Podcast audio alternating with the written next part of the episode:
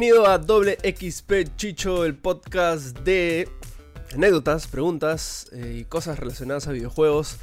Eh, hacerles acordar de que el podcast está siempre disponible en Spotify como Doble XP y en formato video en el fanpage de J P. Como siempre me acompaña un amigo y hoy ya tenemos a Sebastián Zavala. ¿Cómo estás, Sebastián? Hola, ¿qué tal? Bien, bien, tranquilo en realidad, todo, todo tranquilo. Me dices que la cuarentena no te ha afectado mucho. ¿Tu chamba, todo bien? O sea, bueno, ahorita estoy estudiando. Estoy haciendo una, me mudé a Londres el septiembre del año pasado y empecé una ah. maestría. Y sí, acá ¿Estás en Londres ahorita? Sí, es las 4 de la ah. tarde sí. Ah, qué loco. Este, pero sí, pero en realidad, evidentemente me mudé en el peor momento posible, porque primero fue Brexit y ahí fue la cuarentena y ahora es como. ¡ah! pero lo. Con la suerte. Sí, no, pero no, o sea, igual es, es un privilegio y es, suerte, ¿me entiendes? Pero. Pero no, lo bacán es que ya la semana pasada pudimos regresar. Estoy es una, estoy es una maestría en dirección de cine acá. Y la semana pasada ya pudimos regresar a la universidad, obviamente con 10.000 precauciones, este, porque es para un trabajo práctico, es, un nuevo módulo donde tengo que dirigir una escena de 4 o 5 minutos. Este, y necesitan voluntarios para los demás rodajes, para alguien que haga sonido directo, o sea, literal con el palo y el, boom. Claro, claro. Estoy, estoy con eso la semana pasada y ayer dirigí mi escena. Pero es lo caso, pues, ¿no? Oh. Porque uno regresado después de cuatro meses, tienes que estar con mascarilla todo el tiempo, tienes que limpiarte las manos todo el tiempo, no puedes tocar nada que alguien más haya tocado. Este, todos los actores tienen que, estamos trabajando con dos actores y tienen que estar siempre a dos metros de distancia, entonces no puedes tener ninguna escena, porque nosotros mismos estamos escribiendo el guion para estas, esta, este trabajo, ¿no? No puedes tener ninguna escena en donde tengan que estar cerca, ni tocarse, ni, ni darse la mano. Ah, pero, ¿Cómo, ¿Cómo, diriges eso, brother? Qué, qué complicado. Sí, o sea, lo bueno es complicado, pero lo bueno es que como nos han dicho eso desde un principio, porque son reglas claras, este, a la hora de escribir tu escena ya sabes. Ah, ya. Específicamente como que te aseguras de escribir algo donde de repente la distancia es parte de la historia, ¿me entiendes? O es parte del... Claro, es decir, e, es, curioso, ¿no? Que, que adoptas esas reglas para, Claro, para adaptar tu guion, ¿no? O sea, lo, veo como, un, como una especie de reto, qué chévere también. Sí, o sea, para alguien que recién está empezando a chambear ahorita es normal porque puedes pensarlo desde un principio. Pero ahí, por ejemplo, hace como una semana cuando dijeron, sí, Misión Imposible 7, quiero decir, va a volver a filmar Jurassic World 3 también. Y es como que, oye, pero esos guiones los escribieron hace tiempo, ¿cómo van a hacer? Es, sí. más... Ah, tienes razón, sí. Pero yo justo el todos los domingos hago un streaming donde converso con, la gente simplemente. Y justo recordé este domingo mi viaje a Londres, que fue, de hecho, por, por más gamers, em, donde fui a cubrir el lanzamiento del Huawei Mate 20 Pro. Ya. Pero era la primera vez que iba a Londres, obviamente súper afanado, y me encuentro con... O sea, que tú piensas Londres y piensas Big Ben. Claro. Llego a Londres y la Big Ben está tapada por por fierros y todo y no pude ver el, maldito reloj. más eh, hace dos años, 2018. Sí. ¿Y, puedes creer que el Big Ben sigue todavía en reparaciones? O sea, que sigue tapado. Brother, sí, pero este. ¿Tú ya has estado en Londres antes o este es como que.? No, esta fue mi primera vez. Este. Lo cual. Fue lo caso, pero, pero al final del día, o sea, tienes que adaptarte y. No sé, tipo, por mi edad creo que es más tranqui, pero sí conozco gente que, por ejemplo, se iba de frente a estudiar al extranjero cuando tenían, no sé, 18, 19, y es como, eso debe ser pegado, pues, ¿no? Cuando ya tienes 29 es como que ah, no pasa nada. Pero, ¿y cómo es, cómo es, o sea, no sé qué tanto has visto videojuegos allá, o te has involucrado de alguna manera? Eh, o sea, no de manera profesional, pero sí, o sea, sí tengo amigos que, que les vacila. Tengo un amigo que hace streaming todo el tiempo en Twitch. Tengo otro pata que es o sea, juega definitivamente más que yo, porque creo que, o sea, solamente como que estudia y juega, estudia y juega, pero sí, es un capo. Este, y en realidad, lo que más me ha fanado, porque es algo que no llega a Lima, es, son las revistas de Edge, la colección de Uf, Edge. no. Entonces me suscribí. bro, me has hecho acordar una cosa, Estás en Londres, brother. Es la última. No, brother, basta, Deja de mostrarme hecho. Yo, si tengo una pequeña colección aquí. Si tienes Por favor, te doy mi dirección y cuando quieras, ya, acabas de marcar tu sentencia. Te los traería en febrero nomás. Enero, enero, febrero, más o menos, que es cuando voy a regresar. Uf, brother, este. Bro, me he hecho clic, Siempre. Edge para mí, y lo he dicho varias veces, es la mejor revista de videojuegos que hay. Y, me encanta porque esta revista empezó a tomarse los videojuegos como que un poco más serio para adultos. Mientras que tenías todas las revistas, desde PlayStation Magazine hasta la revista de Xbox y hasta incluso Nintendo Power y todo eso, de que todo era enfocado a, más este, diversión y, este, y juventud y la publicidad era eso y todos los artículos eran a eso.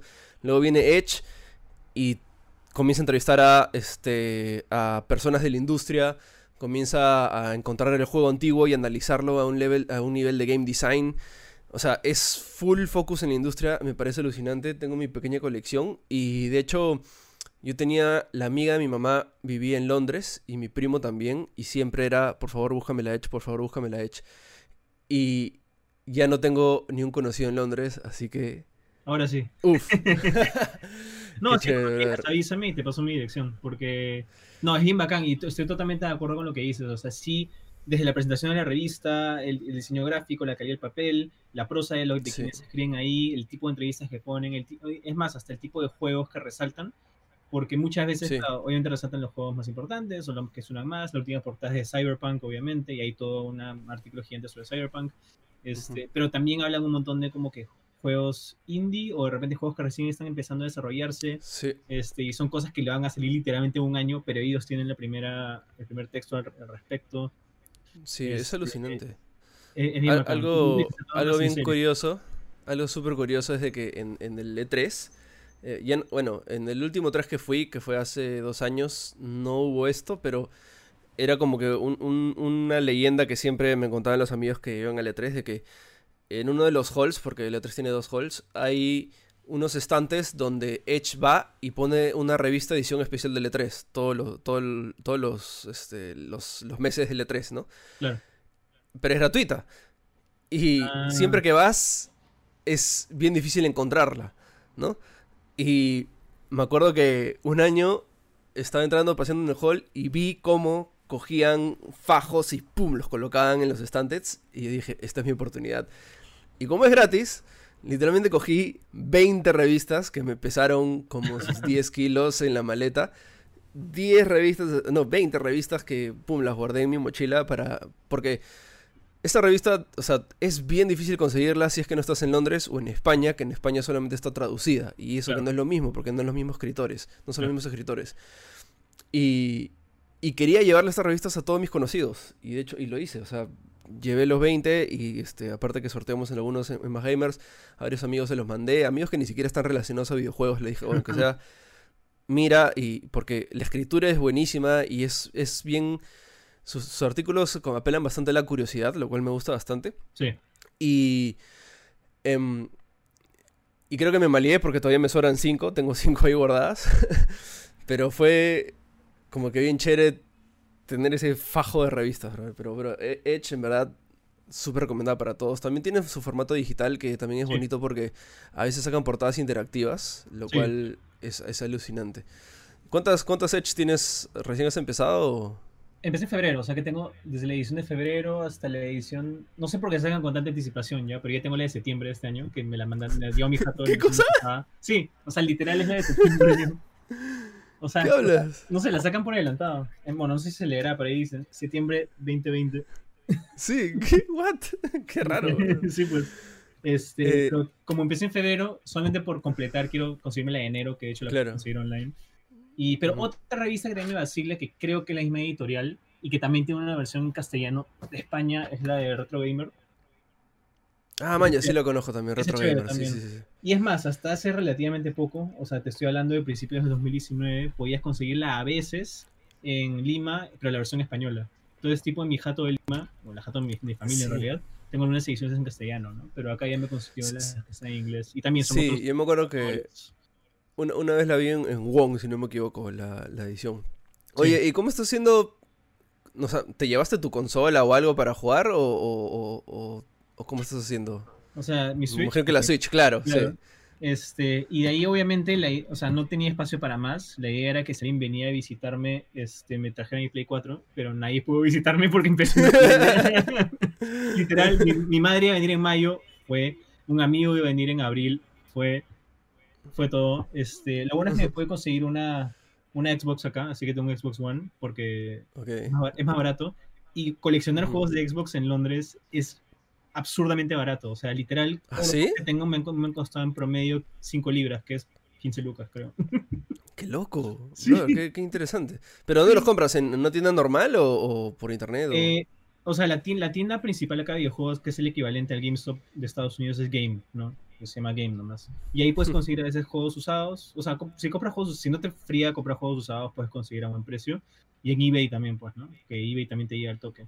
Este, Pero sí, este, obviamente los juegos nuevos son, cuestan un toque más. Pero de ahí si, si buscas juegos hace, no sé, 3, 4 años, 5 libras, 6 libras, o sea... No, para armar la colección está bravazo. Sí, y para actualizarte un poco, pues, ¿no? Este, el último que jugué, que justo le saqué el análisis en más gamers, fue mm, el, la remasterización de Saints Row the Third. Ah, ya. ¿Qué tal? Eh? Eh, o sea, bacán. No había jugado el original. O sea, recién jugué la remasterización y creo que salió en mayo. Este, o sea, es divertido, pero se me hizo poco. O sea, se me hizo bien corto y al final fue súper abrupto. Y, literal, en los créditos oh. y dije, Ah, eso es todo. Porque usualmente cuando, tú juegas un juego de mundo abierto te imaginas que va a durar más, ¿me entiendes? Sí, sí. Un poco más extensos. Y esta vaina me la pasé creo que en 12 horas. Y cuando terminó, fue como, ah, ya, ok. Y no hay mucho sentido para eso cuando una vez que terminas la historia. Entonces, a pesar de que es un mundo abierto. Entonces, eso sí, fue un poco raro. Qué loco. Bueno, este, Sebastián, para empezar con los temas que ha mandado la gente, tenemos aquí el primero que lo manda Desastre Total de Perú y dice lo siguiente. Em, a mis 35 años ya no invierto dinero en consolas de videojuegos. La última consola que me compré fue PlayStation 3 eh, y no lo usé mucho. Lo que pasa es que un año me fui a trabajar a Estados Unidos y en, eh, uno de mis días libres me fui a una venta de garaje y me compré un PlayStation 2 en caja con más de 100 juegos, todo por 100 dólares. Eso, es lo que me encanta de los de Estados Unidos, que puedes comprar ese tipo de cosas. Dice, eh, esa consola eh, la sigo usando hasta el día de hoy y me sigo comprando juegos. He visto eh, los nuevos juegos, pero no dejo de jugar mi PlayStation 2. Entonces al final me pregunta, ¿a qué consola es la que le tienen más cariño? Ajá. ¿Cuál es la tuya?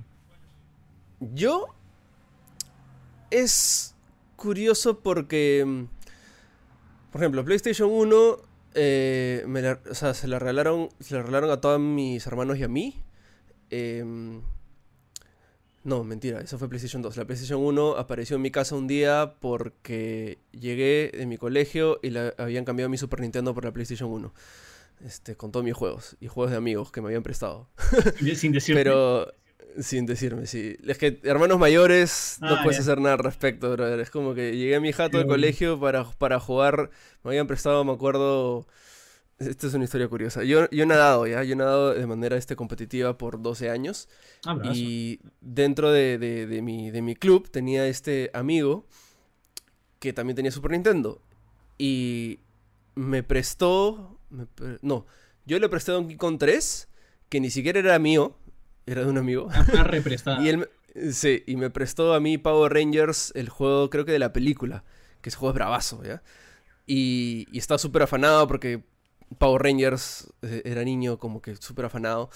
Y me acuerdo que lo jugué un poquito y un día es, creo que pasó una semana y regresando al colegio todo afanado para jugar Power Rangers y me encuentro que en la sala ya no estaba ni el Super Nintendo ni los cartuchos y me encuentro una consola extraña que ni siquiera podía leer bien, este PlayStation, con un cerro de 40 discos piratas. Ah, claro. Y yo no, entendía qué estaba pasando. Y mis hermanos estaban jugando Resident Evil y yo solamente estaba llorando porque no podía jugar Power Rangers. Y creo que e-, este amigo se cambió de club y, ¿qué te digo? Tres años después, cuatro años después, me lo encuentro en una competencia de natación y me entra así por su cabeza, por mi miembro derecho y me dice, ¿dónde están mis Power Rangers? Y yo volteo y tuve un flashback así de, de todo lo que había pasado y, lo único que se me ocurrió decirle es, ahí está, bro, ahí lo tengo, mañana en la competencia te lo entrego. Y como que intenté evitarlo y nunca más lo vi y este, no creo que esté escuchando esto, pero si escucha esto te debo un Power Ranger, bro. Ni siquiera me acuerdo su nombre. Sería increíble que esté este, escuchando esto. bueno, yo le doy Power Rangers, pero a mí me da mi King Kong, así que es como que estamos un poco, un poco parches. Bueno, pero a, la pregunta. Em, entonces, Super Nintendo no tuve mucho cariño hasta, hasta después porque lo jugaba en la casa de mi primo más que nada y, y mis hermanos lo jugaban. PlayStation 1 la agarré así con, con, medio odio porque por este tema, ¿no? Como que fue la consola que, me quitó la otra consola. Em, igual la disfruté muy bien. Pero sí, PlayStation 2, em, que eh, eso sí le agarré bastante cariño porque eh, mi hermano jugaba Final Fantasy XI y básicamente llegó a un punto de que él tenía su PlayStation 2 con su disco duro y yo tenía mi PlayStation 2 donde jugaba Monster Hunter, que para mí ahorita es mi, franquicia favorita. Ah, la jugaba online, el primer juego online que jugué, este, como que así a full, a lo que, entrando a foros, este, compartiendo experiencias, ese tipo de cosas. Em, pero sí, yo creo que PlayStation 2 es la consola que más, este, es mi consola favorita y tranquilamente podría agarrar y, jugar juegos ahorita PlayStation 2. Es más, lo he hecho hace, hace un par de años y eh, como yo no soy tanto de gráficos, más de gameplay, eh, o sea, disfruto todos los juegos y... Y por ejemplo, si bien he invertido más y le he dedicado más tiempo quizás a una PlayStation 3, creo que la PlayStation 2 siempre, siempre va a estar ahí y, y la recuerdo con demasiado cariño y todas las horas que le he invertido. Y, y aparte que es la consola que me empezó a meter más a la industria de los videojuegos, ¿no? O sea, empecé con el Play 1, pero de ahí en la 2 es como comencé a analizar más level design y game design y leer un poco de documentos y, oye, este juego está curioso, investigar un poquito más y como que creo que la PlayStation 2 me, me abrió a los mundos de los videojuegos, lo cual, sí, le agradezco bastante por ese lado. Qué paja. Y también me imagino que tiene que haber o sea, tiene que estar relacionado con la edad, pues, ¿no? O sea, cuando jugaste con el Play 2, claro, ya está tu edad no estaba más interesado en averiguar más allá del juego en sí. Sí, más consciente también, ¿no? Claro. Sí. Con un poco de poder adquisitivo también para ahorrar y comprar, comprar cosas, pero sí, definitivamente. Claro. La mía, bueno, el, uno de los primeros recuerdos, o de repente el primer recuerdo que tengo de cualquier videojuego, recuerdo, es jugar con mis primos Super Mario World en Super Nintendo, que no era mío, porque en esa época mi primo tenía Super Nintendo yo no tenía nada, entonces cada vez que iba a su casa como jugábamos Super Mario World y, era era bravazo. Este, pero de ahí la primera consola que jamás tuve fue Nintendo 64, que recuerdo que mi papá me regaló en una Navidad, si no me equivoco. Este, o sea, viajó por trabajo a Estados Unidos, porque es médico, fue una, una conferencia, y aprovechó para comprar ahí el Nintendo 64 porque evidentemente costaba menos que en Perú. Y claro. junto con este no recuerdo qué juego fue. Bueno, recuerdo que mi primer juego, y me imagino que lo habrá comprado al mismo tiempo que la consola, fue Pokémon Snap. Entonces, hubo toda una época en donde era el único juego que tenía y era el único que jugaba, y yo tenía 7 años. Este... Pero curioso, ¿y te, acuerdas que te gustaba en ese momento Pokémon Snap? Porque es un juego bien difícil de que. Sí, maña, qué curioso. Sí, o sea, que normalmente cuando eres, cuando eres niño quieres, no sé, pues este, correr y disparar y esquivar y saltar, ¿no? Claro no sé, me encantaba. Y me lo pasé al 100% con todos los secretos este, y toda la cuestión, todos los, todas las fotos como que... Porque puedes como que descubrir rutas secretas y haces diferentes acciones, sí, sí, sí. tirar manzanas y esas cosas y 100%. Y fue como... Pero de ahí... y, se, viene el nuevo Pokémon Snap, estoy afanado. salieron ese trailer y yo como que flashback a mi infancia y fue como que, qué increíble. No puedo creerlo, tuve que esperar 20 años, no sé, mañana para que esto pase. Increíble. Sí, le tengo harta fe. Este, pero de ahí, claro, entonces, de hecho, el 64 tengo harto cariño, tengo hartos recuerdos de jugar Ocarina of Time con mis patas. Tenía un amigo que era mucho mejor que yo en ese juego, entonces me ayudaba, ya mi jato, yo, su jato, bravazo, Pokémon Stadium también. En esa época, por mi, edad, estaba recontra afanado con Pokémon. Todavía tengo una colección de como que de, los Pokémon Cards y de las figuras de acción en mi jato y toda la cuestión. Oye, al toque hablando de eso, antes que me olvide, ¿sabes que las Pokémon Cards están, están reevaluándose y ahora como que la reventa de las Pokémon Cards está bien, bien payasa ahora? Digo nomás, por si acaso. Uy, qué bien, brother. O sea, si me da mal la línea, un backup. Qué chévere. Sí, sí, sí. si de la nada estoy en bancarrota, es como que saca las tarjetas. Este, Pero de ahí también le tengo harto cariño al, al, al GameCube por una cuestión también de, generacional y de edad, pues, ¿no? Porque recuerdo, o sea, mi familia materna éramos tres primos hombres, un primo mío y yo teníamos un GameCube cada uno y de ahí otro primo tenía Play 2, entonces poníamos su jato, jugábamos Play 2, jugábamos Winning, porque le encanta el fútbol, siempre fue súper futbolista y toda la cuestión, pero de ahí con mi otro primo siempre jugamos GameCube, este, no sé, si él estaba atracando un juego, yo iba a su jato, él iba a mi jato, y en esa época, como habían memory cards, igual que Play 2, como que llevaba mi tarjeta a su jato y seguíamos jugando, lo que sea juntos nos hemos pasado Metro Prime 2 este, que fue fregazo por ese juego. No era chivolo, me parecía bien difícil, tenía que jugarlo otra vez ahora. sí es difícil, sí es difícil. De ahí este, Mario Strikers, este, Meli, obviamente. Con, con, mis patas del cole jugábamos Smash todo el tiempo también. Entonces, creo que son básicamente esas dos generaciones, ¿no? El 64 y el GameCube. Igual ya más adelante, cuando empecé a chambear y todo, ya me conseguí un Play 2 usado, que no, es tan caro ni nada por el estilo. No tengo tantos juegos, pero igual sí le he agarrado cariño. Y este, pero sí, en realidad siempre fui más de, de Nintendo. De ahí ya cuando fui más adulto le entré más al PlayStation. Y en realidad este Xbox es mi primer Xbox. Y en realidad, o sea, estaba acá para los juegos que son como de multiplataforma. Y como digo, coleccionar acá es bien barato, entonces me quejo. Sí, sí, no la voz.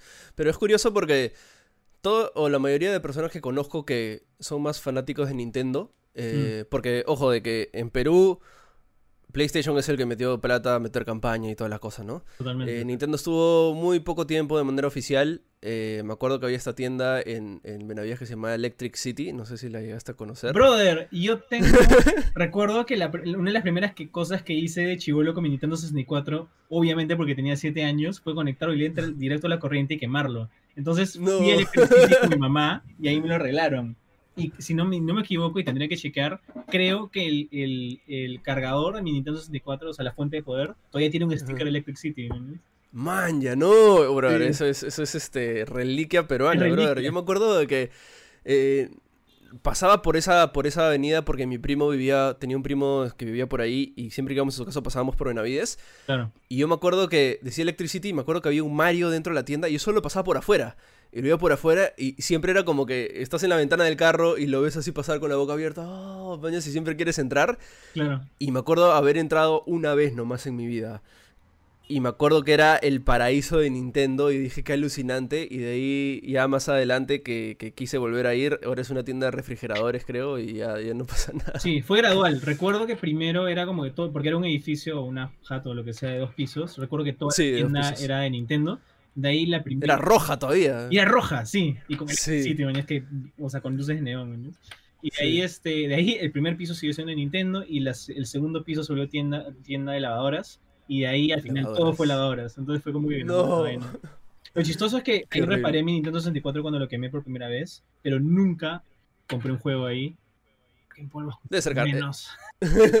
no, es que sí me acuerdo, sí me acuerdo que, que, que pregunté un cartucho de Nintendo 64 sellado estaba como 240 soles, una cosa así. la mierda! Para eso, para esa época, exacto. O sea, ridículo, ¿no? Claro. Ridículo. Sí, me acuerdo eso clarito. Me acuerdo porque me fui con un amigo a comprar. Y esto, y esto es lo que iba, de que todos los conocidos que tengo que eran más fanáticos de Nintendo es porque o tenían un familiar o de alguna manera habían conseguido la consola de Estados Unidos. Como que difícil la habían conseguido en Perú. Sí, pues. Yo tenía un amigo. sí, yo, tenía un amigo de, mi cole que básicamente era como, mi mejor amigo del colegio. O sea, me iba a su casa los fines de semana y me quedaba a dormir. Em, y él tenía su Nintendo 64. Y es. Yo no tuve Nintendo 64, la jugaba ahí. Claro. Pero su papá le regalaba unos juegos rarazos. Eh, me acuerdo que jugamos. Hay un juego que se llama Bumble Rumble o Bumblebee Rumble, que es una abeja. Back, back, la canción eso, es la mejor canción jamás hecha por un Sí, que es, es, un rap. back to the big, to the bad, to the base, una cosa así. Claro, lo máximo.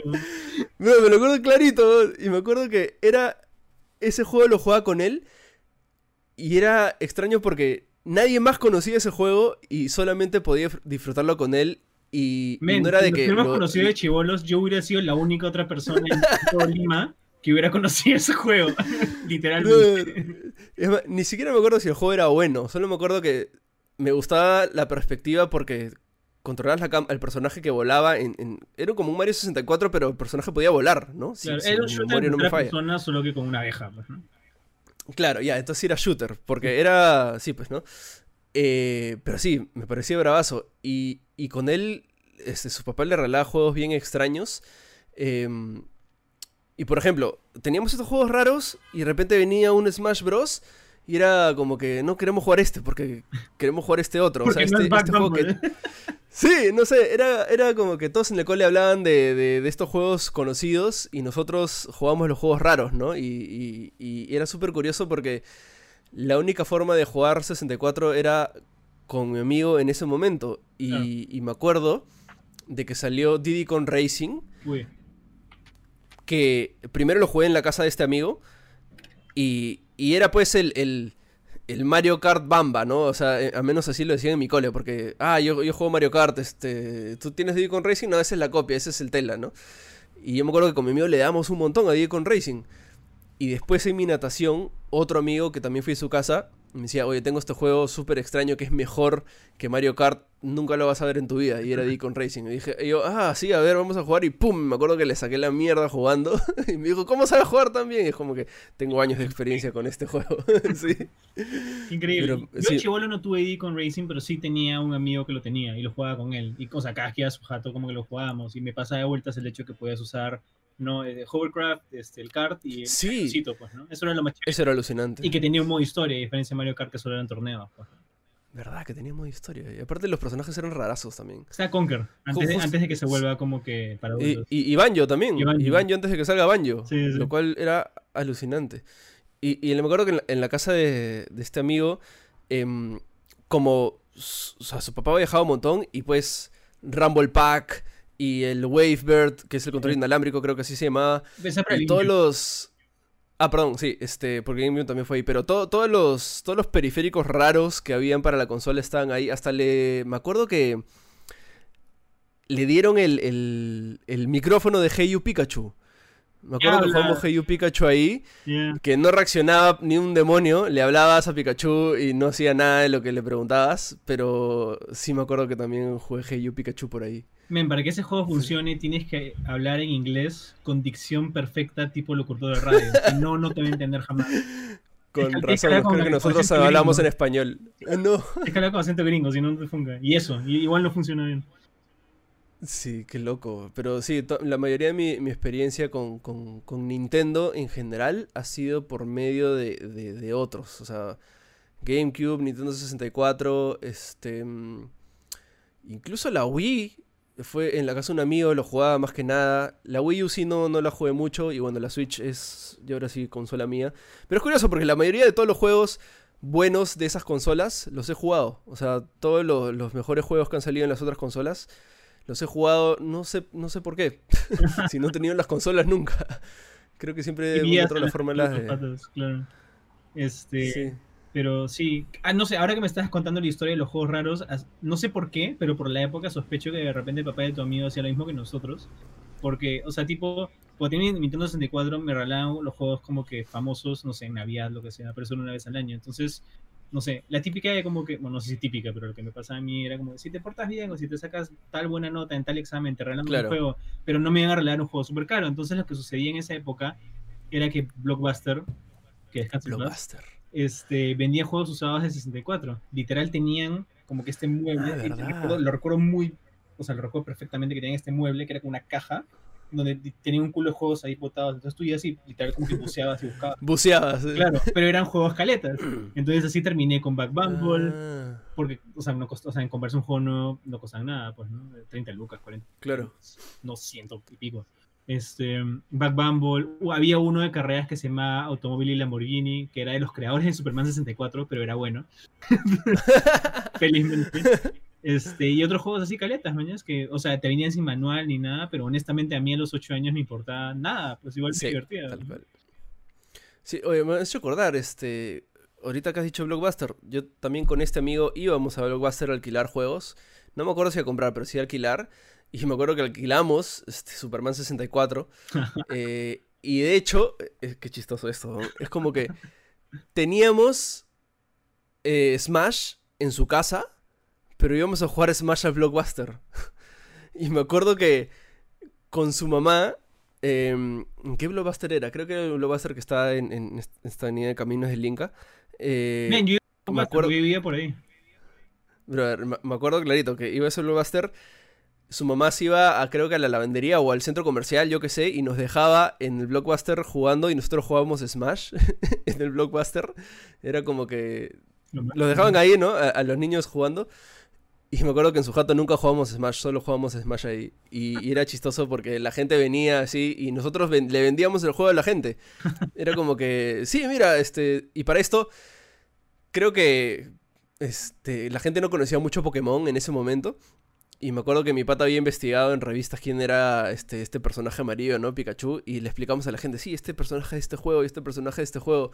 Y nosotros le hacíamos la chamba blockbuster. Y, no sé si habremos vendido algún este, Smash por ahí. Pero era, era súper era curioso.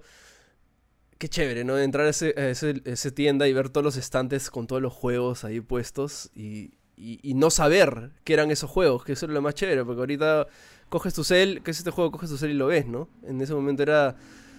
¿Qué dicen, qué dicen mis, mis guts, ¿no? ¿Qué dice mi, mi interior? O te guías por la portada, simplemente. Si la portada te parecía chévere, lo, lo, agarrabas y si no fue, pues, ¿no? Este, Eso me hace recordar también que uno de mis objetivos en la vida, y espero poder hacerlo antes de que quiebre, es ir al último blockbuster del mundo que queda en Oregon. Solo queda uno, ¿no? Solo queda uno. Uno nomás. ¿En dónde queda? En Oregon, en Estados Unidos. Porque la Alaska ya quebró también. no, pero... Pero sí. Te queda un año para eso. Sí, por, La, pandemia, o sea, estar peor que nunca.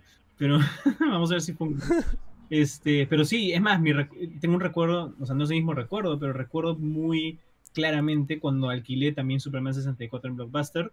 Recuerdo que estaba, era un fin de semana, estaba mi mamá, íbamos a ir al cine, y antes de ir al cine, pasamos por Blockbuster y yo elegí Superman 64 porque supongo que me gustaba Superman, era chivolo, no sé, que era una basura de juego. De ahí nos fuimos al cine en Caminos del Inca. No tengo la más mínima idea de qué película vimos, pero recuerdo que alquilé, que Superman 64 y creo que lo traté de jugar y no me duró nada porque es, pésimo, pues, ¿no? Es curioso porque también cuando jugamos Superman 64, en ese momento, en mi cabeza no era qué malo este juego, qué porquería. Simplemente era es. Este juego es muy difícil para mí, creo que era. O sea. O es raro, Es raro, sí. O sea, ni me gustaba ni me gustaba, ¿no? Era simplemente. Eh, como que ahí nomás no lo juzgas igual, pues. De ahí ya cuando creces te, das cuenta, es como, ah, ya, con razón, no es que era difícil, simplemente estaba mal hecho.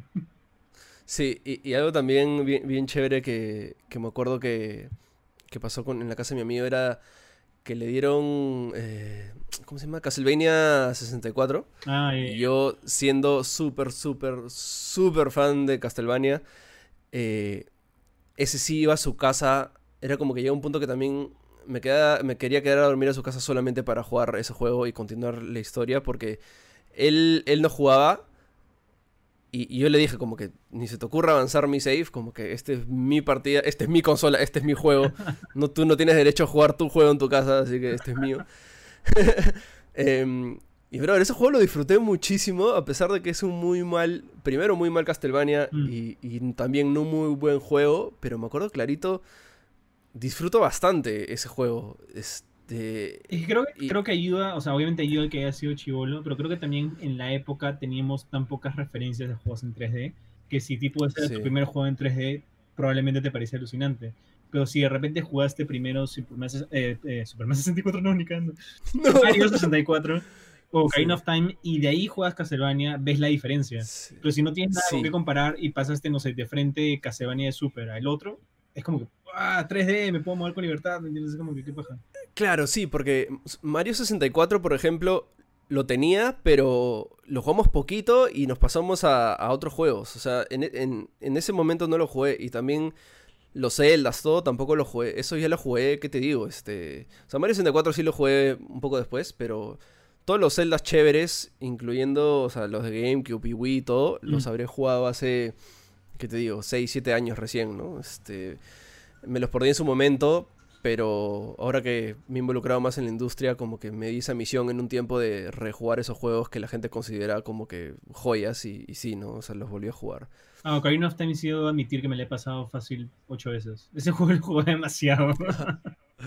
Juegas, Ocarina of Time, sí, o sea, para mí era el, aunque con Mayoras, a mí me encantó Mayoras Mask, brother. Mayoras Mask estaba ahí en mi corazón. A mí el concepto de las máscaras siempre me ha encantado y, o sea, Mayoras Mask estaba ahí. Pero de ahí salió Breath of the Wild y le hizo la caca a todo. Ah, Para mí, personalmente. Claro, no, pero es distinto. O sea, claro. Sí, es distinto. Es distinto. Pero no sé. Recuerdo que Mayoras Mask mm, tuve, me demoré un poco en apreciarlo porque, es más, recuerdo que con uno de mis mejores patas del cole estábamos afanados con el juego. Los dos lo pedimos por Navidad los dos lo obtuvimos por Navidad y es el cartucho dorado con el, la holográfica y toda la cuestión, toda la vaina. Pero obviamente mi pata era mucho mejor que yo. Entonces ese lo pasó y yo no me lo pude pasar de chivolo, no, no podía con el juego, no, me parece muy difícil, me da miedo, etc. No, no, no podía pasármelo. Recién me lo pasé digamos, cuando estaba terminando la secundaria, o sea, algo por el estilo, ya cuando era más grande, pero no cuando lo compré recién. Entonces sí me demoré un poco en apreciarlo. Y sí me gusta, o sea, es, es bien perturbador y bien maduro para un juego de Zelda y para un juego first party de, de Nintendo, ¿no? Especialmente todo este, toda esta misión secundaria de cuando tienes que juntar a Anju con su flaco y se casan en medio del fin del mundo y es súper triste. Es como que, men, ¿desde cuándo como que estos juegos me ponen feeling? Qué loco. Es muy dark este e, ese juego, pero eso creo que quizás es lo que me encantó. Sí. Em, algo, algo curioso que justo mencionas, ¿no? De que esto de que no lo pudiste pasar en su momento, pero años después lo retomaste, ¿no? Y, e, e, esa idea a mí siempre me ha gustado y de hecho lo conversé en el, podcast un poco anterior de que los juegos, o sea, la gente piensa que los juegos antiguos son juegos malos porque se ven mal o tienen jugabilidad mala. Y de hecho, o sea, sí, hay unos que han envejecido mal, ¿no? Pero y, yo siempre he intentado pelear con esta idea de que, eh, este, eh, por ejemplo, me pasó, me acuerdo en más gamers de que un día estábamos jugando, creo que ya lo conté antes, pero no importa, estábamos jugando motorratones en vivo y, y yo nunca había jugado montorratones en mi vida, brother. Y es como que. Pero ahí todo parece que todo el Perú ha jugado montorratones en, en cabinas y vicios eh, cuando eran niños. Yo nunca lo vi en mi vida. Bro, lo estaba aprendiendo a jugar. Es otro tema. Sí. toda, la, toda, la, gente me comenzó a, criticar y decirme como que. Oye, estás jugando malísimo, ¿no? Como que eres, malísimo. este ¿Cómo no conoces este juego? Y es como que. Oye, no conozco el juego. Es más. Incentívame ahora para conocer el juego, ¿entiendes? Y, y, por ejemplo, a veces cuando estoy en stream y, la, y estoy jugando, yo qué sé, por decirte, God of War, ¿no? Y, y, me preguntan, oye, ese juego este, está en PC, eso quiere decir que no conoce nada del juego, y le comento y le explico sobre el juego y le hablo sobre la saga porque es mejor que la gente aprecie los videojuegos y no simplemente es criticar a la gente porque no ha jugado cosas, ¿no? No, totalmente de acuerdo. Y, eso en realidad es con cualquier tema. O sea, si alguien no sabe algo, sí, lo peor, y lo peor que puedes hacer es decir como que eres un idiota, no sabes nada, eres un ignorante, ¿qué te pasa? No, es como que, ah, ya. O sea, si estás preguntando es porque de verdad quieres saber o tienes curiosidad, mejor te explico y ahí ya es más, seguirás, ¿no? Me emociona incluso, este, por decirte, si tú, o sea, si un, viene un pata mañana y me dice, este, no he visto ni una de las películas del Señor de los Anillos, es como que brother, vamos, nos juntamos, vemos todas las películas y te grabo tu reacción para ver mañana si te gusta o no te gusta. O sea, me, emociona eso de que la gente experimente algo por primera vez y a mí también. Y, de hecho hay un montón de juegos que la gente considera clásicos que de hecho nunca he jugado y espero jugar algún día. Y, y o sea, me, encanta ese feeling de buscar siempre por qué a la gente le gusta esto, ¿no? O sea, encontrar ese, e, esa ese pensamiento y, dejar de criticar tanto a... Y también lo mencioné en, el podcast anterior, de que salió todo este, este viral de que este, streamers no pueden pasar el primer nivel de contra uno, ¿no? Y, los criticaban y era como que sí, chistoso, pero que aprendan, mañas, o sea, no tienes tampoco que hacer mil noticias sobre eso, ¿no?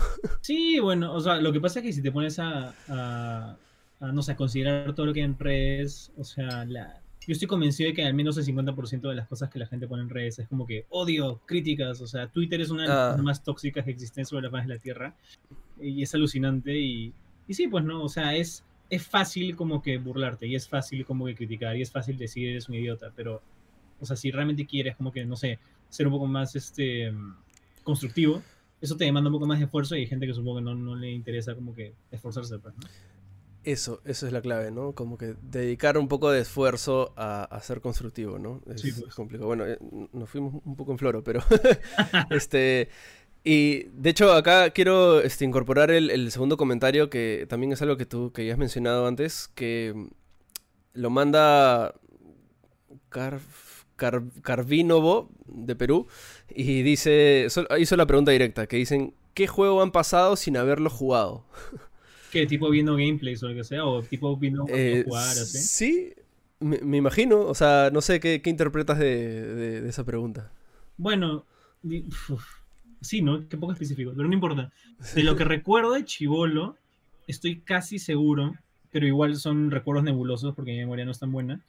Son, o sea, mi memoria es más como que visual y no tanto de momentos, pero estoy casi seguro que vi, de repente vi a alguno de mis primos pasar Metal Gear Solid 1 porque mi primo tenía Play 1 y yo no tenía Play 1, yo tenía 64.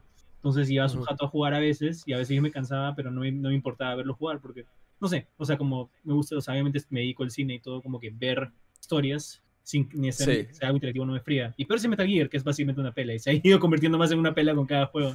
Entonces estoy casi seguro que a, él lo he visto pasar Metal Gear 1. Es posible. Qué curioso. A mí también me pasó con Metal Gear. Eh, me acuerdo que me iba a la casa un amigo y jugaba Metal Gear y básicamente él jugaba y yo lo ayudaba a pasarlo, ¿no? Claro, em, claro, claro. Porque Metal Gear tiene un montón de partes crípticas. Y, o sea, desde, desde me acuerdo el, tema de llamar a Meryl, que su código está en la caja original del juego, o sea, la única forma de, llamarla es viendo la caja original. Es que casi obviamente no, Exacto, este, entonces no teníamos la caja original. Me acuerdo que estuvimos estancados ahí y, y yo en, en, en, no sé si en Trucoteca o en GameFAQs o donde, donde, rayos haya sido, me acuerdo que vi.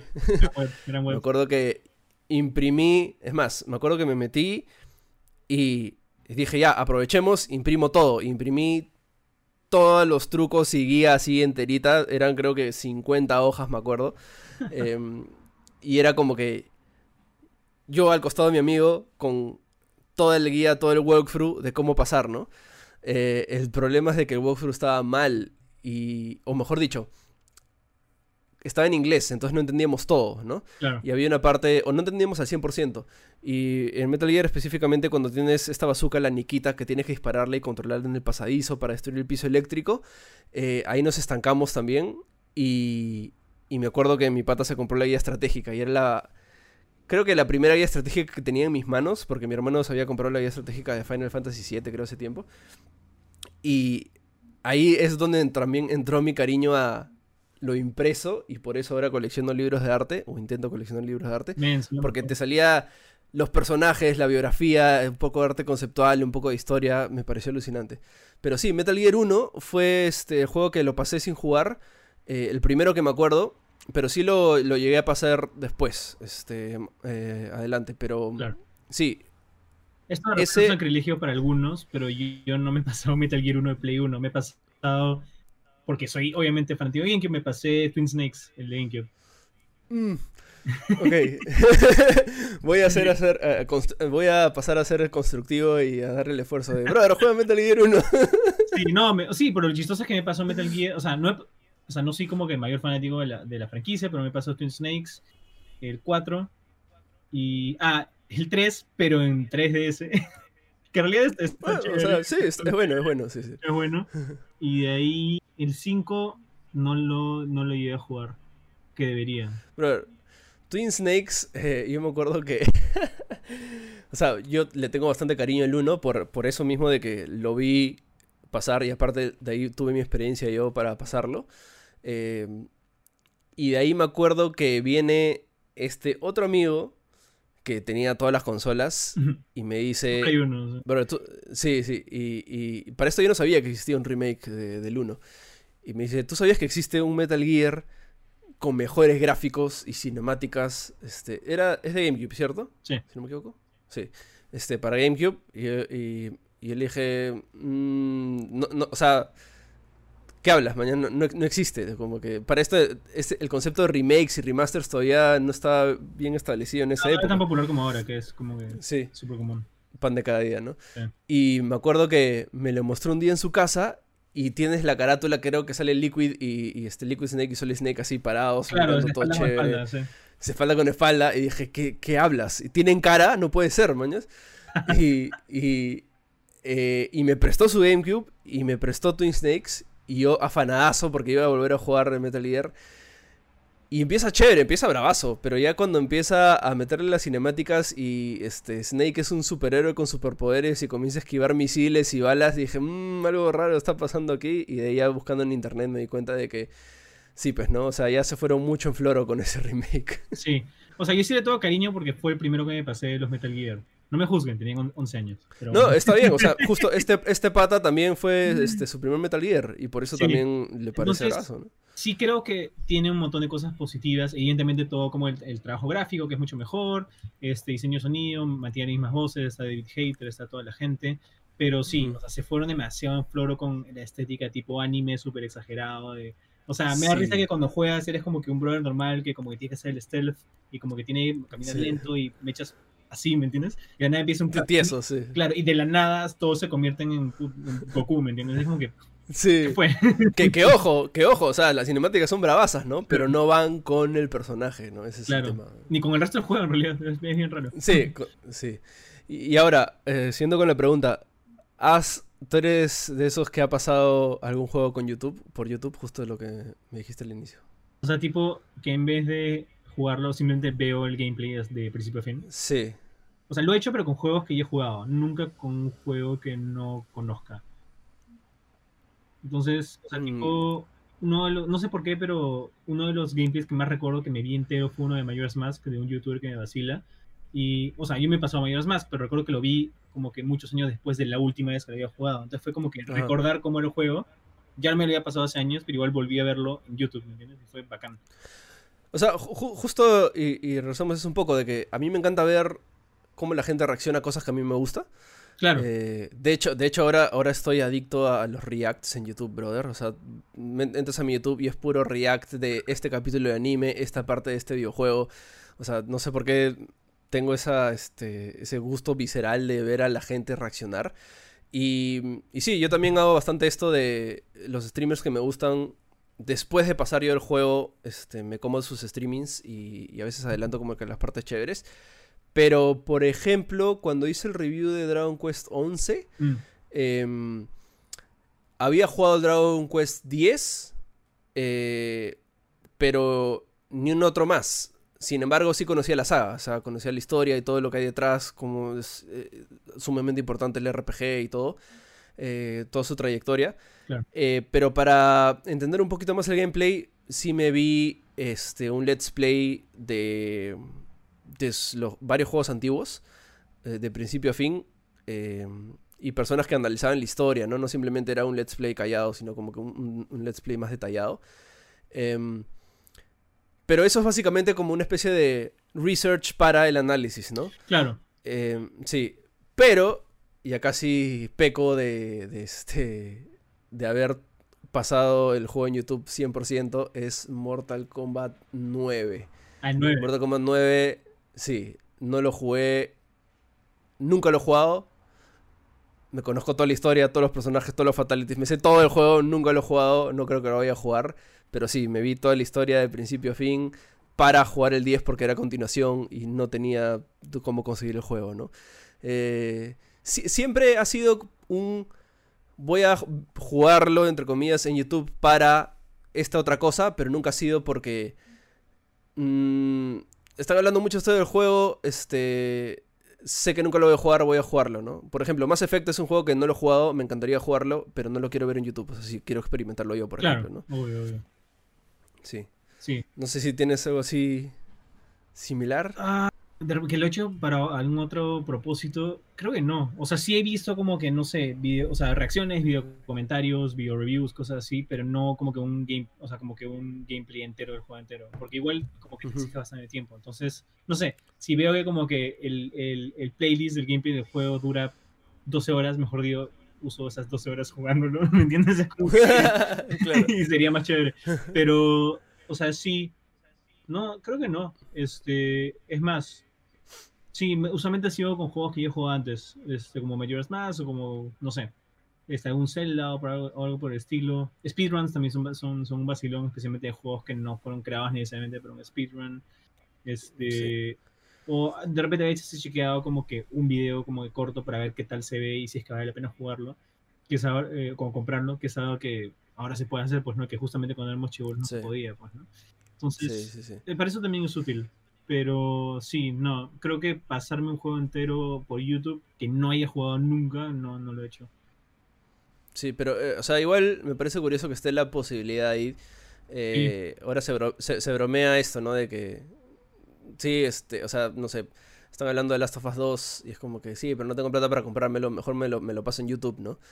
Pero, y, y creo que hay, hay, es válido en algunas cosas, tipo, por ejemplo, creo yo, excusándome Mortal Kombat 9, que la historia es este, o sea, es chévere, ¿no? Pero tampoco como que full emotiva y súper poderosa, ¿no? Este, o sea, igual es, divertido. Mortal Kombat por la historia. No quiero asumir, pero asumo que no.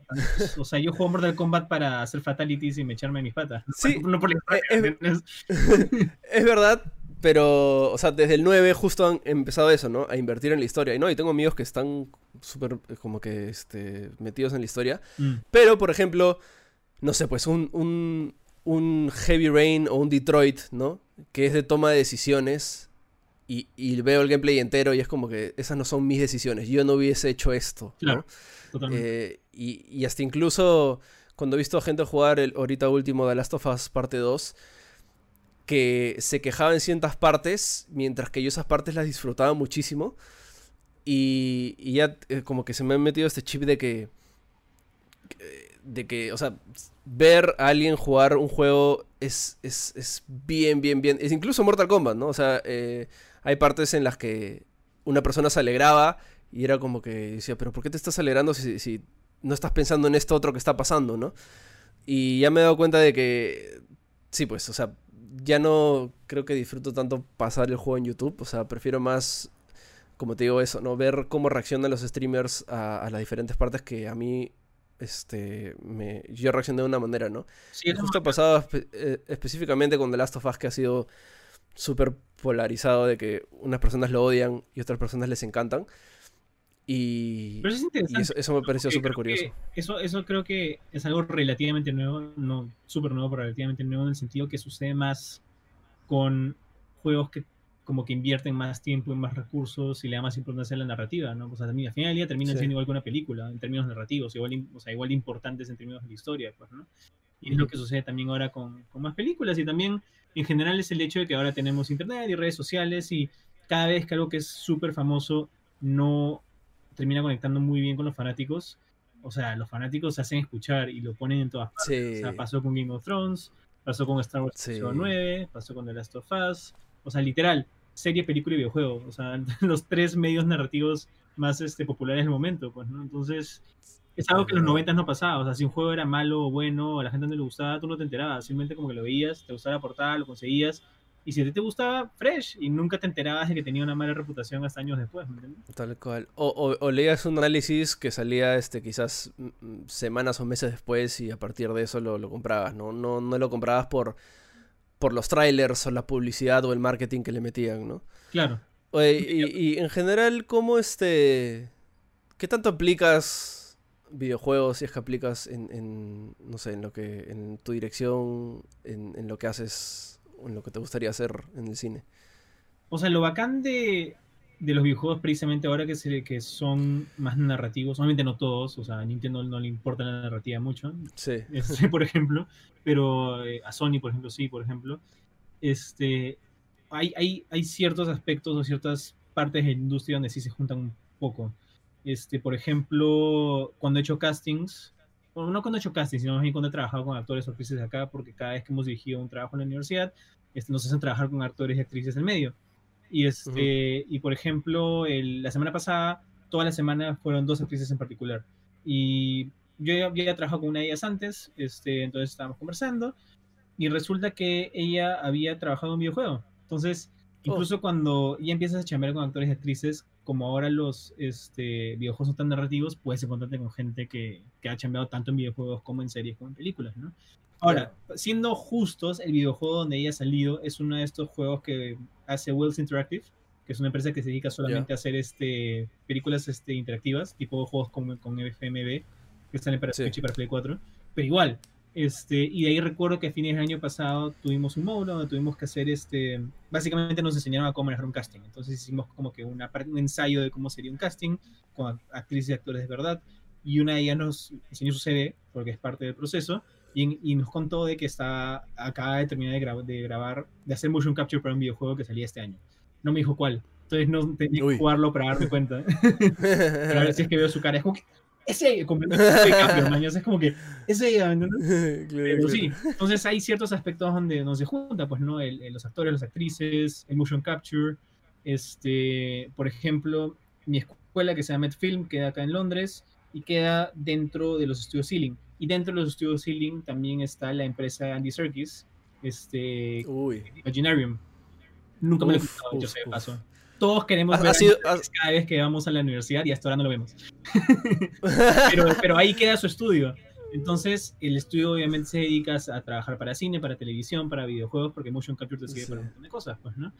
Entonces, los secretos que deben haber ahí. o sea, cada vez que paso por la puerta es como que toco, pregunto qué pero creo que no podemos quedar. Este, entonces hay cosas donde se pueden como cruzar un poco, pues, ¿no? Entonces, y sí, o sea, creo que precisamente como recién los videojuegos eh, han empezado a ser más narrativos desde hace relativamente poco tiempo, creo que ahorita los videojuegos toman más del cine y la tele que viceversa, pero eventualmente de repente va a suceder al revés, pues, ¿no? O sea, porque sí hay, Y- y, y te das cuenta un poco cuando ves este, películas que son ya, no sé, tipo las películas de Michael Bay o, o las películas que abusan mucho de los efectos digitales donde tú dices, esto parece más un videojuego, ¿dónde está mi control? Sí, sí, sí. Sí. Creo que me pasó en la última del Hobbit, que no me gustó para nada. Amo el Señor de los Anillos, pero las películas del Hobbit tienen un serio problema, especialmente con la tercera. Porque, bueno, primero que nada, Peter Jackson admitió que no sabía lo que, no sabía lo que estaba haciendo. Ni película. este, pero la película, o sea, es 90% animación. Y recuerdo que hay un, montón, Sí. hay un montón de partes en la batalla de los cinco ejércitos donde decía, oh, esto es un cutscene. ¿Dónde, ¿Dónde está como que mi control? Claro, claro. Entonces, Oye, pero, eh, eh, pero, déjame, sorry que te interrumpa un poco ahí, pero, este, o sea, tú que estás metido tanto en el medio de, cine y todo esto, em, yo, siempre he tenido la idea de que, o sea, yo intento ver todo lo que consumo de manera bien personal y es como que si, si por decirte, mañana sacan el Hobbit, este, no, voy a inventarme cualquier cosa, la película nueva de Mario Bros, por decirte, ¿no?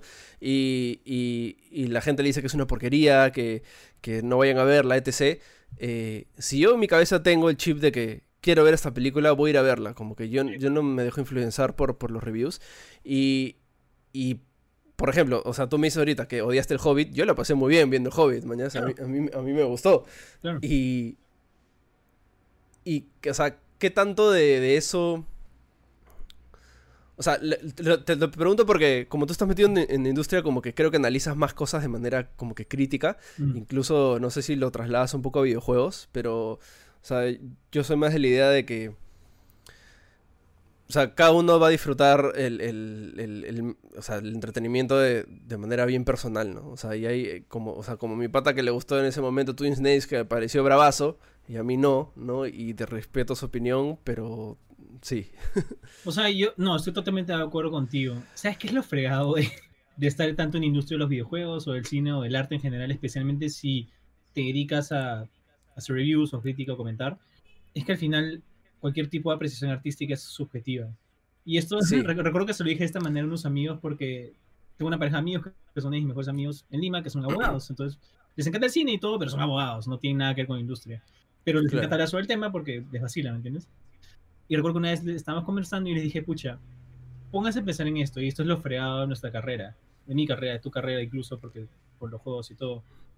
Si un doctor te dice algo, tú le crees y no le vas a tratar de decir lo contrario. A menos que seas gringo, porque los gringos están dementes y aparentemente allá están empezando a dejar de creer en la ciencia, no sé por qué.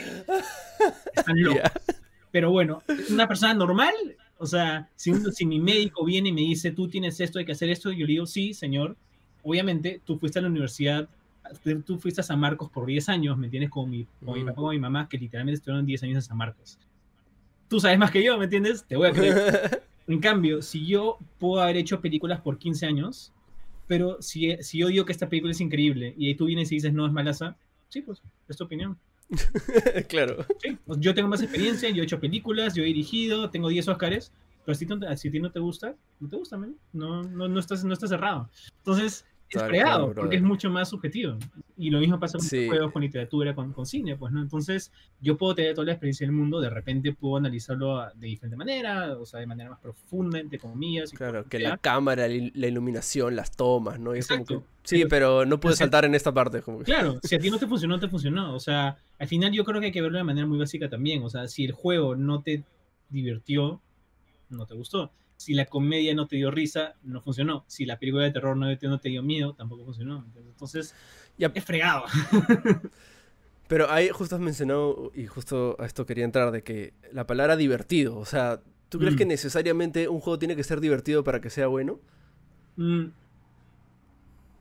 Es que también la diversión es bien subjetiva. O sea, por ejemplo, no juego a Last of Us 2 porque mi Play 4 no lo tengo acá, pero lo primero que voy a hacer ya no Lima es comprármelo, o sea, el juego. Este, pero de todo lo que he leído y también por mi experiencia del primer juego, es que a nivel de historia es un poco más serio, te afecta más al corazón, es, o sea, no es divertido porque, o sea, no es un tema divertido, es post-apocalíptico, la gente muere, es trágico, es, es dramático, ¿me entiendes? Pero de ahí, cuando ya a las partes de gameplay y empiezas a jugar, o sea, te, te, distraes, te entretienes, te metes en la experiencia y te funciona y no reniegas y te das cuenta que está bien pulido y, que los controles están bien, de que el gameplay funciona, de que tiene una lógica interna y toda esta cuestión, pues, ¿no? O sea, que has pasado un buen tiempo, creo yo, ¿no? sí, exactamente. O sea, no es divertido en el sentido de como que, ah, me cae de risa y como que estoy sonriendo. O sea, de repente te afectó de otra manera, pero te afectó. Sí. Yo creo que lo peor, y, y esto aplica tanto en pelas como en videojuegos, es la diferencia. O sea, incluso hay películas pésimas que igual les respeto porque me generaron una como una reacción fuerte, ¿me entiendes? Ya sea que me, hace o me cae la risa de lo mala que es, pero me generó algo. Es como The Room. Claro. ¿Me entiendes la película The Room? Sí, sí, sí, claro. La fui al cine acá antes de la pandemia, en febrero, con unos amigos. Y estaba Tommy Wiseau y toda la cuestión, y el pata habló antes de la película, de ahí lo conocimos. Y el hecho, el simple hecho de que hagan toda una temporada de la película en un cine y que encima traigan al men que dirigió esta película que se pone es horrible, pero que igual la gente vaya y se vacile y agarra su cucharita de plástico y le pides a la pantalla. O sea, es algo, ¿me entiendes? Prefiero eso mil veces a una película que fue como que la tela y no me generó nada y ya pasó una semana y no, me, no le recuerdo. Que también pasa con un montón de juegos. Hay un montón de juegos que salen, o sea, suenan en YouTube y en Twitch por una semana y de ahí para la siguiente semana todo el mundo se olvidó y ya fue. Desaparece, sí. O sea, yo creo que o sea, todo este valor del arte al final, o sea, yo creo que eh, eh, el arte es un buen trabajo cuando te, cuando te hace sentir algo, incluso sea bueno o malo. O sea, este. Y. Y, brother, específicamente en Last of Us 2, la gente se ha sentido como que atacado por los directores y los actores porque este cómo se meten con personajes con este personaje que lo quiero tanto y es como que chévere trabajo hecho mañas es como que el juego está chocado tanto de que te estás quejando de estos personajes que no existen mañas y lo cual me parece me parece bravazo y, también como dices pasa en el cine em, tengo amigos que, que, se quejan horrible de Transformers 1. Yo Transformers 1 la vi, fui a ver el cine cinco veces, brother. Me parece una de mis películas más entretenidas que he visto es Transformers en pantalla grande en 3D, mañana. O sea, a mí me parece brazo. Ese y Bumblebee son las únicas buenas. Transformers 1 me parece que sí funcan. A partir de la 2 ya se fueron al diablo. Pero la 1 es como que sí, chévere, mañana. O sea, siento que ahí Michael Bay todavía estaba como bajo control. No soy yo tan dependiente mm. y no, no, le aceptaron todo lo que hizo. Ya, a partir de la 2 se, fue, se fue en floro. Pero no, sí, totalmente o sea, es, es bacán que se, que se generen ese tipo de emociones tan fuertes y que la gente le meta harta pasión, porque precisamente gracias a la pasión que como que al final pueden salir más películas y más juegos. Sí. Pero creo que también te puedes ir a otro extremo en donde ya te lo tomas muy en serio. Y al final del día, o sea... Es verdad. No es tu creación, ¿me entiendes? O sea, es, es jodido porque tipo, imagínate que yo creo una película o un juego y lo creo porque a mí me gusta, pero termina siendo increíble. O termina ni siquiera increíble, súper popular y saca una segunda parte que para mí sigue siendo chévere porque es mi creación y es mi historia y es lo que yo creo que vale la pena hacer. Y de ahí todo el mundo dice es terrible, que es lo que pasó con Last of Us 2. O sea, lo entiendo porque obviamente hay un montón de gente que se ha metido tanto en la historia que les parece importante y querían que la segunda fuera buena para ellos, pero no sé, al final no es su historia, ¿me entiendes? Es la, es la historia del juego. Y o sea, nadie, quiere, nadie hace un juego malo o una pela mala a propósito. O sea, el 99% de la gente que hace estas cosas las hace de tal manera porque para ellos está bien.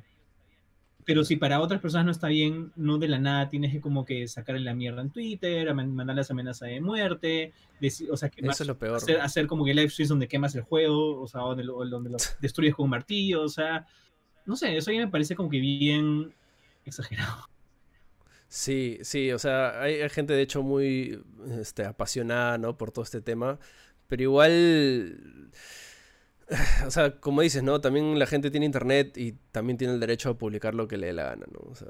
Sí, obvio, no, o sea, la libertad de expresión es muy importante, pero cuando ya te metes a, no sé, insultos o, ¿entiendes? O como que amenazas o cosas así, ya creo que ahí es una línea de cruzas, pues, ¿no? Si no me equivoco, la, la una de las actrices de Last of Us 2 no la quiso de Ellie, sino la quiso del otro personaje que terminó siendo súper controversial.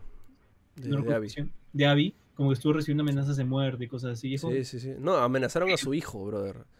O sea, su hijo, su hijo que tiene dos, un año, creo. Como que, o sea, ya muy pendejo. no entiendo cómo alguien puede creer que está haciendo algo correcto cuando está amenazando a un bebé, ¿me entiendes? Es como que no, tú no estás en lo correcto, pero, o sea, no es, no justificable eso, ¿me entiendes? Sí, sí, por eso el internet es arma de doble filo, brother. Pero ya, Sebastián, vamos a dejarlo hasta aquí. Oye, estuvo bien chévere la conversa. Sí, claro, este, gracias, gracias. Sí, eh, pero sí, como siempre con todos, siempre queda pendiente. Eh, así que no va a ser la última vez que se saca definitivamente. Eh, pero mm, sí, al toque para decirle a la gente de que pueden escuchar, no se olviden de dejar sus comentarios en el video de, de J y en, o pueden mandar un correo que está en la descripción de, de Spotify. Este, Sebastián, yo vi que en tu Facebook estás como que en mil huevadas metido, así que no sé qué te gustaría promocionar o mostrar de dónde estás. Sí, bueno, hay varios que ya no estoy. O sea, hay unos donde están como que. Ah, ah falta actualizar, o, como que trabajo en. Pero sí, ahorita ah, me encuentran En, en, Proyectando Ideas, que es mi página de, de, cine, donde pongo comentarios de cine, noticias, video reviews, etc. Este, fotografiacalato.com, donde es, un portal de, de, cine peruano. Si les vacila cine peruano, que no sé cuánta gente que le vacila se gusta cine peruano, pero realmente hay algunos. Este, No es en serie.com, que es un portal sobre series también de, televisión, streaming. Vamos a lanzar un podcast pronto, estamos chamando en eso. Y sí, vamos a relanzar también con unos amigos que están en Perú una plataforma que teníamos hace tiempo que se llama Play Start, donde poníamos videos de gameplay y streamings. Justo ayer mi, una de mis patas este, hizo un streaming de, de Cuphead, aprovechando que acaba de salir de la nada en Play Uy, verdad. Sí. Y lo vamos a relanzar este, este jueves, que es de 30 de julio, con un con un like. Así que bacán. Si pueden este, poner el like ahí, chévere. Chévere, abrazo. Nada, Sebastián, muchas gracias y gracias a todos los que han escuchado y nos vemos en el siguiente episodio. ¡Chao!